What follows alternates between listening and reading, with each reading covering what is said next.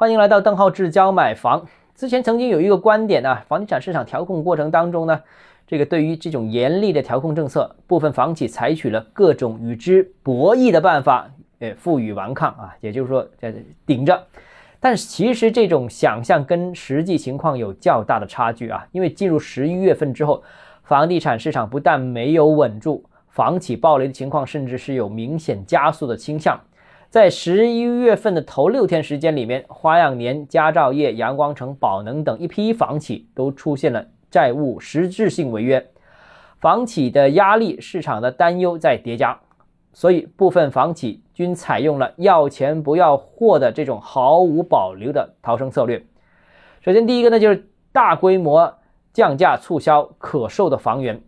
如果有地方有限跌令这种政策的话，那就会采取花式的降价手法。比方说，买房送车，买房送几十万的购物卡，买房送十年、二十年的管理费，甚至有地方是买房交首付之后，开发商赠送百分之二十的首付啊。直接等于打打了个八折啊！那多数城市的这个限跌令，其实现在已经是名存实亡，大量的房企、大批的楼盘都在亏损销售。第二个呢，就是呃，同行也在低价的抛售手头上的一些在售或者未开发的一些项目。通常情况下是资金紧张的民企，向有点资金的央企、国企这些国字号的这些房地产企业兜售项目。那目前就我所知，广佛地区就有不低于十家品牌的民营房企在兜售旗下的项目，但实际情况其实也不理想了。目前手头上有点资金的房企，其实都显得非常非常的谨慎。首先，他们担心自己也会陷入资金链断裂的情况，所以不敢随便投入，拿着钱更谨慎一点。其次呢，就是市场持续下行，政策好像仍然收得很紧。而且房地产税这个新税种悬而未决，所以呢，继续投入也担心被套。如果他买了一个城市的土地，这个城市突然说实行房地产税试点，那这个城市的楼市会在短期内陷入很剧烈的震荡，那这个就等于打水漂了。这个房企越来越谨慎。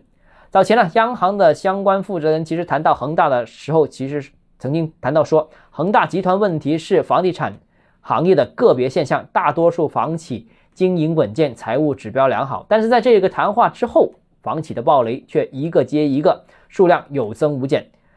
另外一方面，主管部门反复强调，这个房地产正常融资已经放松，啊，地产公司融资已经恢复，但实际情况恐怕也是有比较大的出入。不单房企的融资不见放松，反而对资本对涉及房地产相关融资也是越来越紧啊，其中不乏。为保本而选择抽贷的这种情况，于是呢，房企只能进一步降价、进一步促销回笼资金，而选择还债。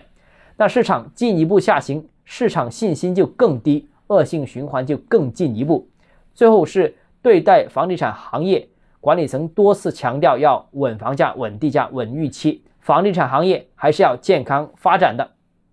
那。近期的部分三四线城市竞相降价，其实已经出现了连环踩踏的行情，市场正往管理目标相反方向进行行进。以上问题急需重视。好，今天节目到这里，如果你有相关问题想跟我交流的话，欢迎私信我。我们明天见。